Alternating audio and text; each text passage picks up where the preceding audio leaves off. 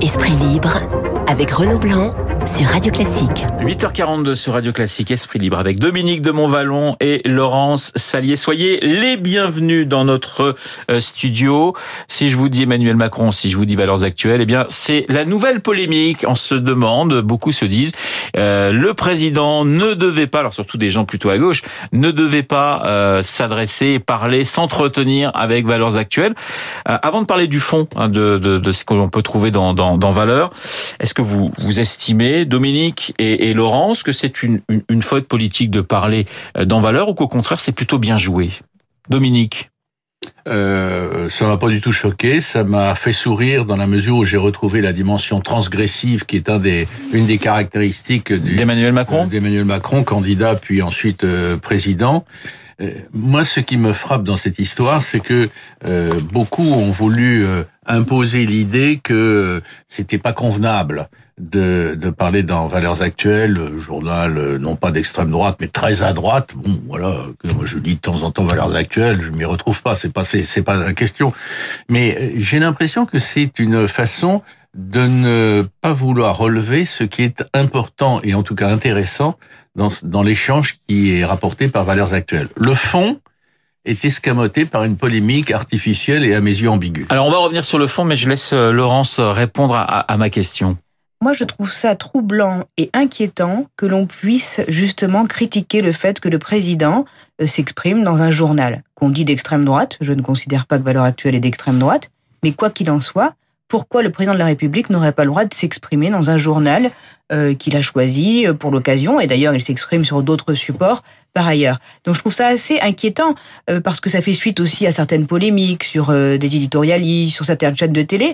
Il y a une forme de censure qui se met en place, comme si quelque part on considérait maintenant qu'on ne devait plus parler des problèmes ou des sujets forts parce que euh, effectivement ça pouvait cliver le pays.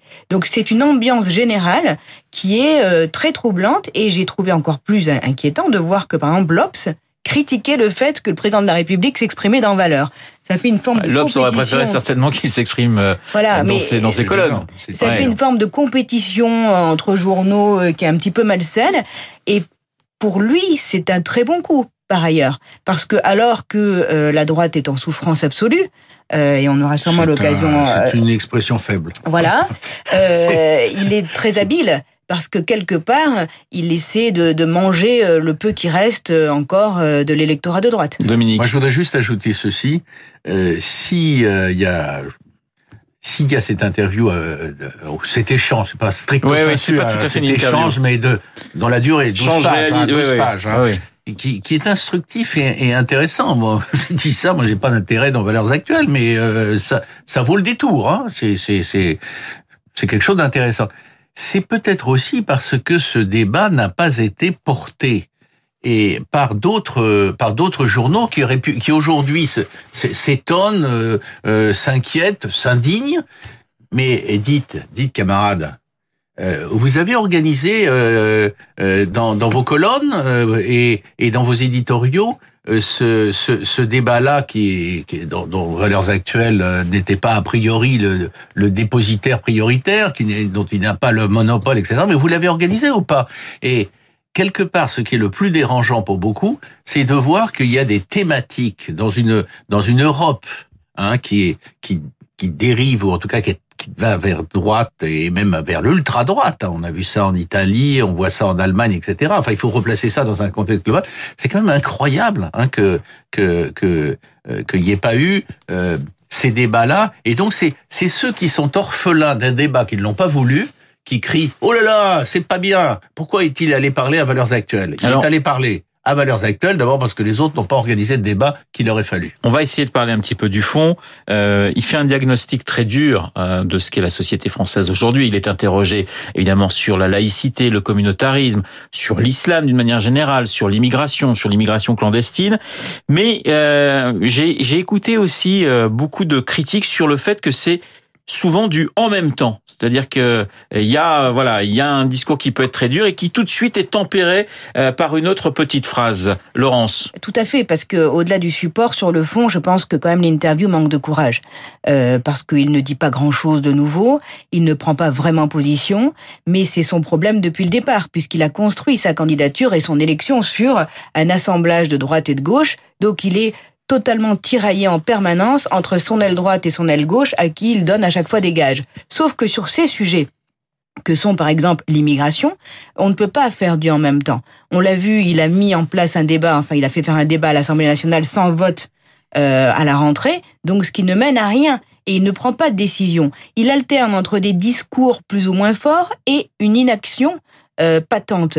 Mais le problème, c'est qu'il a beau parler, s'il n'agit pas plus fermement sur le sujet de l'immigration et là sur le, le, problème de l'islamisme, ce sont les gens, les Français, qui vont lui faire payer ça dans les urnes. Et qui va récolter euh, le, le, résultat de son inaction C'est le Front National, le Rassemblement National.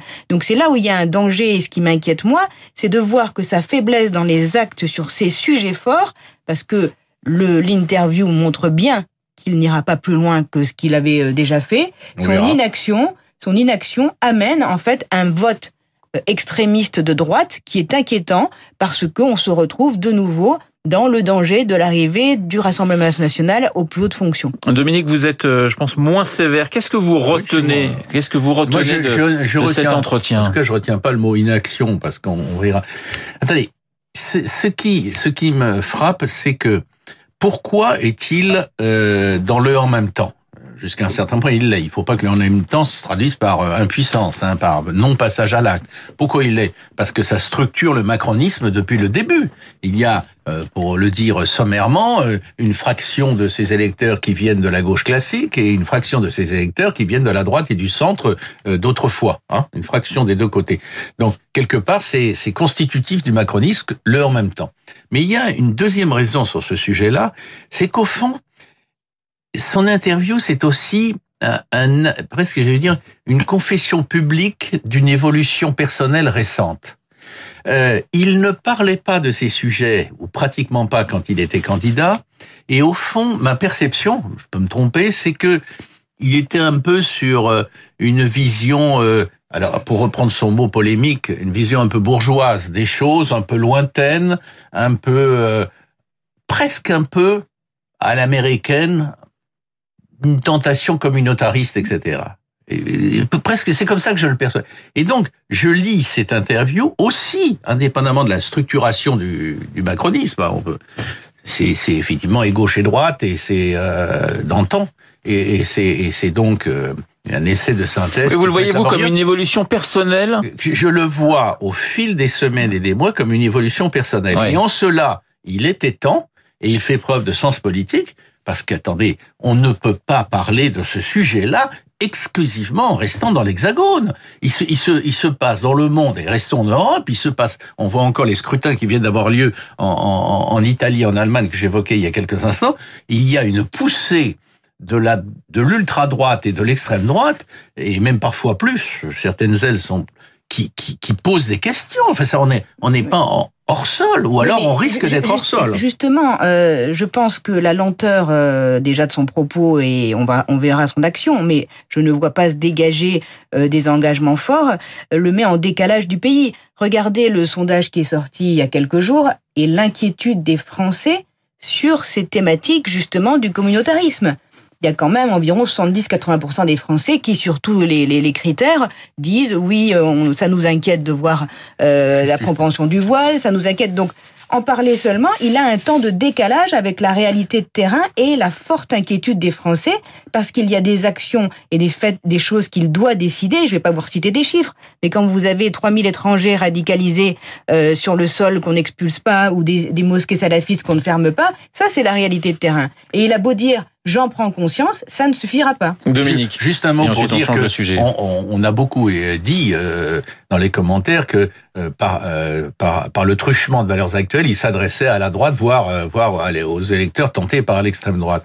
Pour moi, il s'adresse, il s'adresse tout autant j'ai presque envie de dire prioritairement à sa gauche, parce qu'il leur impose des thématiques que la gauche refusait de regarder en face jusqu'ici. Le zapping avec ce matin Laurent Berger, secrétaire général de la CFDT qui était sur France Info. On change de sujet puisqu'il nous parle de la réforme de l'assurance chômage. On l'écoute. En gros, ça fait 100% de perdants. 100% de perdants. Et on a une communication du gouvernement euh, disant euh, oui, mais c'est pour aider au retour à l'emploi. Non, cette réforme, il faut que Madame Pénicaud assume. Elle l'a fait avec un seul et unique objectif faire des économies sur le dos des demandeurs d'emploi. Guillaume Pelletier, lui, était sur BFM TV, même sujet c'est très révélateur de ce qu'incarne ce gouvernement, une politique de rustine ou de sparadrap. L'un des grands sujets français, c'est la récompense du travail. Emmanuel Macron, selon moi, selon nous, selon les Français, c'est le président de l'argent, de la finance, c'est pas le président du travail. Voilà, Guillaume Pelletier ce matin sur BFM TV. Je voudrais qu'on passe à un, un, sondage qui fait également beaucoup parler, sondage Elab. Alors, c'est un sondage, bien évidemment, sondage à deux ans et demi de la présidentielle, donc il peut se passer énormément de choses en deux ans et demi, mais qui montre, qui montre, et finalement c'est un petit peu la, la, suite du débat euh, Emmanuel Macron et valeurs actuelles, qui montre que, euh, eh bien, au premier tour, très très loin, eh bien, on trouverait Emmanuel Macron et Marine Le Pen, donc au coude à coude, pratiquement le même score, mais surtout avec des scores bien plus importants euh, que ceux réalisés en 2017. On est autour de 29%, entre 27 et 29% pour les deux candidats. Et c'est à peu près le vide sidéral euh, derrière. Peut-être Mélenchon qui s'accroche autour de 10% et d'autres candidats beaucoup, beaucoup plus loin. Qu'est-ce que ça vous inspire, ce sondage à deux ans et demi d'une élection? Mais finalement, est-ce que il ne montre pas que pour l'instant, la stratégie euh, d'Emmanuel Macron est la bonne, qui consiste à dire, grosso modo, je fais le vide autour de moi et mon adversaire, c'est le Rassemblement national? Dominique non, attendez, si, si pensait ça aussi sommairement, pardon, que vous le... J'essaie de résumer très très vite parce qu'il nous reste peu de non, temps. Non, non, non, mais vous le résumez. S'il pensait ça, il s'égarerait. Oui. On est. Euh, je ne suis pas là... président de la République. Non, non, donc, non, euh, non j'entends bien. Je vous taquine, si vous le permettez. Mais je vous en prie. Mais euh, euh, la France aujourd'hui, c'est quelque part une poudrière. Ouais. Euh, je veux bien qu'on dise ça de façon plus posée, en disant c'est un archipel et que bon, euh, selon l'endroit où on se situe dans l'archipel, on vit d'une les choses d'une façon ou d'une autre. Non, non, c'est extrême. Ce qui est frappant, c'est que pour le moment, ce n'est qu'un sondage. Pour le moment, se détache le, le, le, duo qui a joué le second tour de, de la fois précédente. Euh, d'une deux choses. D'une part, il peut se passer plein de choses. Oui, deux ans et demi, c'est très très long. C'est très long et, les, et, on a vu ce qui se passait en quelques mois, en oui. quelques semaines, en quelques jours parfois. Donc les gens, les Français, pardon, n'ont pas la tête à ça. Donc c'est intéressant. Et puis euh, la deuxième chose, c'est que vous avez évoqué que euh, subtilement que le premier tour. Alors évidemment, les extrapolations du second tour, je reconnais qu'elles sont encore plus euh, dubi elles, elles, incitent à être encore plus dubitatives. mais mais euh, dans ce duo-là, cette fois, euh, Marine Le Pen n'est pas battue d'avance. Elle n'est pas battue d'avance. Et par contre, ceux qui sont battus d'avance, c'est votre ancienne famille euh, politique. Alors, Salier, la, la, droite, il y avait trois cas de figure. Il nous reste malheureusement très peu de temps, mais dans tous les cas de figure, que ce soit François Barouin, que ce soit Valérie Pécresse ou que ce soit Xavier Bertrand, on est entre 9 et 5 ah oui, c'est l'effondrement total de la droite, il faut le dire. C'est dommage parce que effectivement, ce bipartisme, enfin ce duel Macron-Le Pen, c'est un duel mortifère parce que pour le débat politique républicain, on a besoin d'avoir plusieurs partis, plusieurs formes d'expression. Oui, il joue justement l'affrontement. Et c'est vrai que les deux sont très hauts parce qu'une partie de la droite est partie chez Marine Le Pen et une partie est partie chez Emmanuel Macron. Et je crains malheureusement que, notamment par des propos tenus par Guillaume Pelletier qui dit euh, Macron est le président de l'argent ou de la finance, on continue euh, d'enfoncer la droite parce que ce sont des propos et éventuellement qui sont de faire le jeu de Marine Le Pen. Exactement, ce sont des propos qui, pour notre électorat de base de droite, qui était un électorat de droite républicaine libérale, est complètement inaudible. Donc il y a une forte inquiétude et on s'oriente effectivement vers ce bipartisme. Esprit libre avec ce matin Dominique de Montvalon et Laurent Salier. Merci beaucoup d'avoir été ce matin sur notre antenne, sur l'antenne de Radio Classique. Il est 8h56 dans un instant. L'essentiel de l'actualité avec Laurence Gontier.